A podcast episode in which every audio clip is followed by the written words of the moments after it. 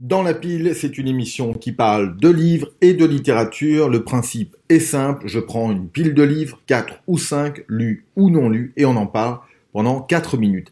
Cette émission vous est proposée par l'Isen West, une école d'ingénieurs, 4 campus à Rennes, Caen, Nantes et Brest. Je suis Mickaël Cabon et j'approuve ce message.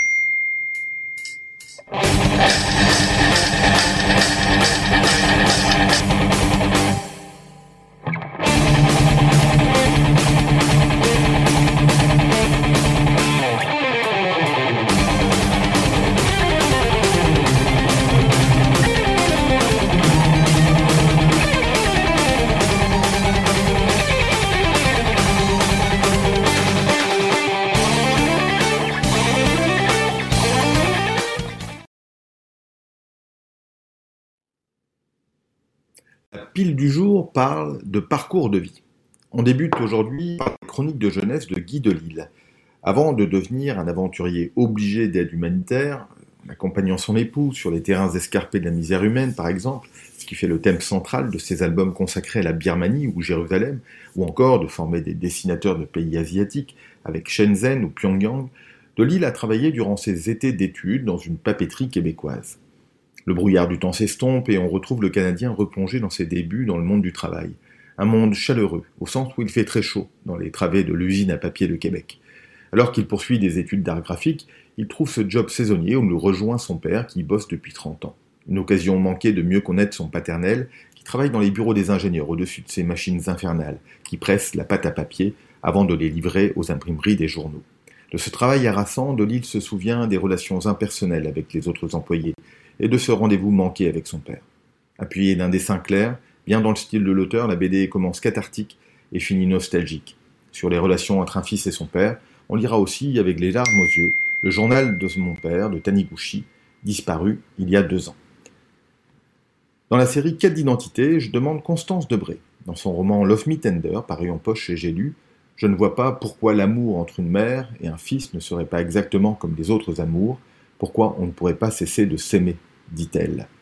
Le personnage principal du roman est une femme de 47 ans qui, alors que se rompt son mariage, trouve dans les chemins de traverse parisiens une préférence pour les femmes qu'elle ne connaissait pas. Progressivement, elle accepte de ne pas être la mère que l'on attend d'elle. Son ex-mari éloigne son fils de son quotidien, sans réaction de sa part. Le fossé se creuse et s'élargit. Constance Debray signe là un livre sur l'identité, sulfureux, à l'écriture coup de poing dans la lignée des ouvrages de Virginie Despentes et sa série Subutex. Troisième livre du jour, avec Jean-Louis Fournier, qui n'en finit pas de mourir. Chaque livre le rapproche et l'éloigne à la fois de la mort. Ses précédents opus racontaient son veuvage, la rupture avec sa fille, l'histoire de ces deux garçons différents. Ici, il est question de solitude. Depuis que Sylvie, son épouse, est morte, Jean-Louis vit seul dans sa maison. Il a le temps d'écrire. Il écrit ses souvenirs, ceux d'hier et de demain. On écrit parce que personne n'écoute. Sans la littérature, on ne saurait pas ce que pense un homme lorsqu'il est seul, écrivait Georges Perros. Avec son livre Je ne suis pas seul à être seul, on sait ce que Jean-Louis Fournier pense. Et c'est drôle et émouvant, comme le véritable humour. On s'interroge avec l'auteur sur pourquoi on ne peut mettre l'adjectif seul au pluriel. On le suit dans ses visites au musée, pester sur ses voisins qui ne sont jamais là, rappeler son amitié avec des proches, évoquer ses succès dans l'écriture de scénarios dans le monde d'avant. Quand il était deux, Jean-Louis avait moins peur le soir. Nous, on a peur du grand soir, quand Jean-Louis Fournier n'écrira plus ses souvenirs, réels ou inventés, dans ses chroniques désabusées d'un homme qui veut continuer à écrire et vivre, encore un peu. Il y a encore un an, le nom de Robert Merle ne me disait rien, jusqu'à une publication sur un réseau social d'un copain scénariste où il évoquait l'auteur et l'un de ses livres sur la bataille de Dunkerque. Nous sommes en 1940 et alors que les troupes allemandes encerclent la ville, le réduit de Dunkerque, les forces alliées patientent sur les plages du Nord dans l'attente, un temps hypothétique, d'être sauvées.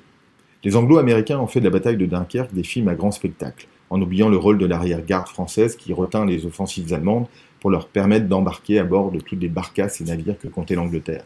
Cela donnera pour Robert Merle le livre Weekend à Zuidcote. Le livre du jour pour Merle, c'est La mort et mon métier. Saisissant. Merle y raconte, dans un livre mi-fiction, mi-biographie, la vie de Rudolf Hoss, le commandant en chef du camp d'Auschwitz. On connaît bien aujourd'hui le drame qui s'est joué derrière ces murs d'enceinte polonais. Au début des années 50, quand Merle écrit ce livre, le temps n'est pas encore au recul. La mort et mon métier se découpent en deux parties. D'abord l'enfance du futur tortionnaire, assez banal, entre un père autoritaire et un nationalisme bontain, et l'engagement au sein du parti nazi dans un second temps, dont il monte les échelons, avec lenteur et zèle. La mort est mon métier est un pendant fictionnel aux travaux de Hannah Arendt sur la banalisation du mal. Attention, le livre est puissant comme cette citation de Camus. Faites attention, quand une démocratie est malade, le fascisme vient à son chevet, mais ce n'est pas pour prendre de ses nouvelles. À la prochaine pour un nouvel épisode de Dans la pile, l'émission qui parle avec des virgules et beaucoup de livres en pile. On se quitte cette semaine avec une reprise de Joy Division par Nerina Palot, tirée de la série Normal People, avec le titre phare du groupe de Manchester, Love Will Tear Us Apart.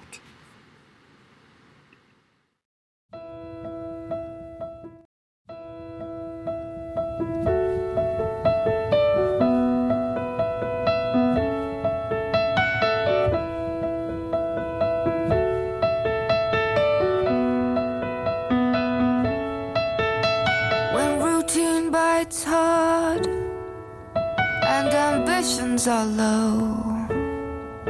And resentment rides high, but emotions won't grow, and we're changing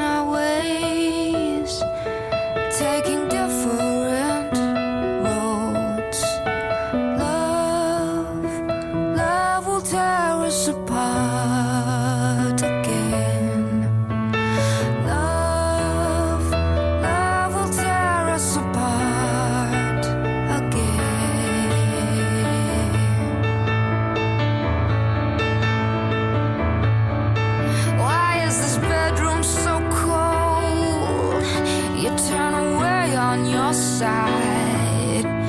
Is my time in their float?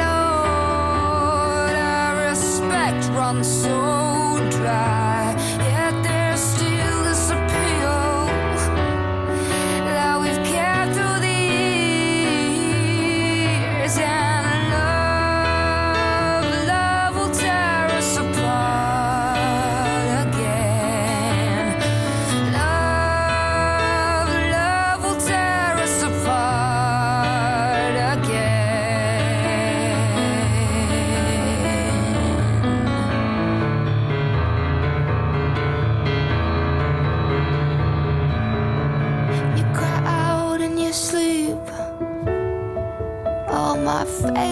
Exposed. I got taste in my mouth as desperation takes hold. Is it